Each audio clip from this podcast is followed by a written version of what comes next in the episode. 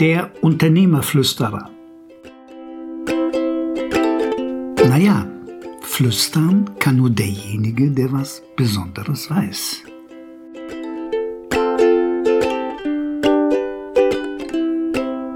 Höchstleistungen. Was ich immer so faszinierend finde, wir erfreuen uns riesig an sehr guten Leistungen und natürlich auch an Höchstleistungen anderer.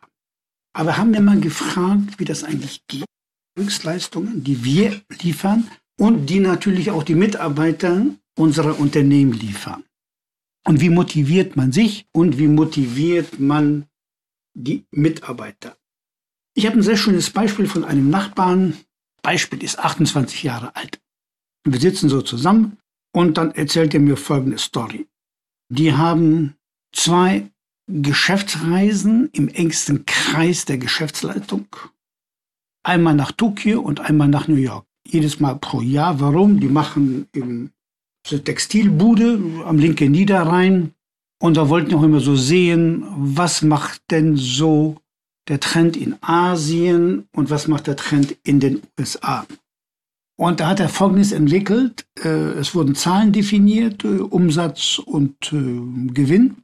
Und zwar drei Kategorien. Kategorie 1, wenn die erfüllt wurde, gab es eine Reise Pritschenklasse. Das heißt, du fliegst eben Coach. Kategorie 2, du fliegst Business und auch die, die Hotels entsprechend. Und Kategorie 3, besonders gutes Jahr, natürlich nach den Zahlen, die definiert waren, alle fliegen gemeinsam erste Klasse. Vor 28 Jahren nach Tokio hat das ja auch Geld gekostet. Und man wohnt dann auch erster Klasse.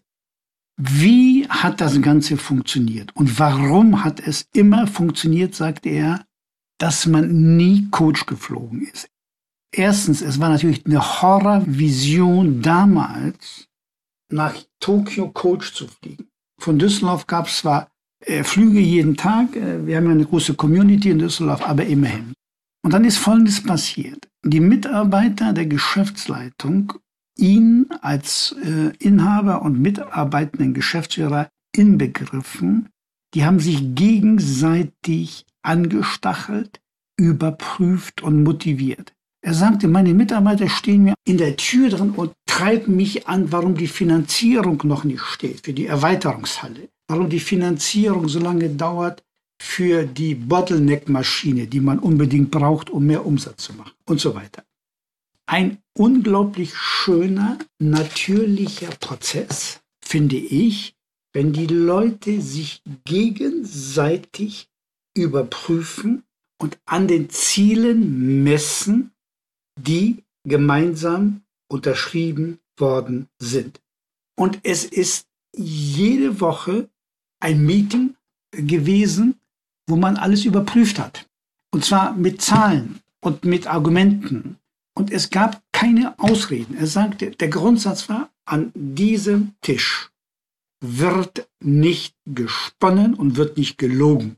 So. Und das ist ein wundervolles Beispiel, finde ich, wie man Leute, Mitarbeiter und auch sich selber voranbringen kann. Es gibt diese schöne Geschichte ja, sagt einer, ich habe alles getan. Wie? Ich habe alles getan. Nein, wenn du alles getan hättest, dann hätte das Ergebnis auch gestimmt, was du angepeilt hast.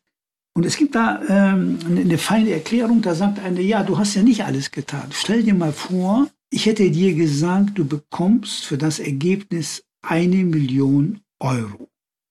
Was glaubst du, was du alles auf die Beine gestellt hättest, um das Ergebnis, so wie es definiert war, dieses Ergebnis zu erreichen.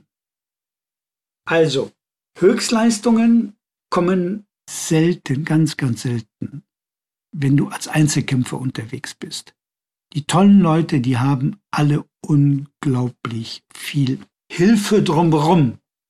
Derjenige, der dann ein Coach und so weiter und so weiter. Wie immer freue ich mich besonders, auf eure Ideen, eure Erfahrungen, wie ihr euch motiviert und wie ihr die Mitarbeiter gemeinsam mit euch zusammen motiviert. Bitte lasse uns deine Gedanken zu diesem Podcast wissen. Wenn du das Thema vertiefen möchtest, in einem Gespräch mit mir, mache bitte einen Termin, Telefonnummer und Mailadresse auf unternehmer-flüsterer.ch.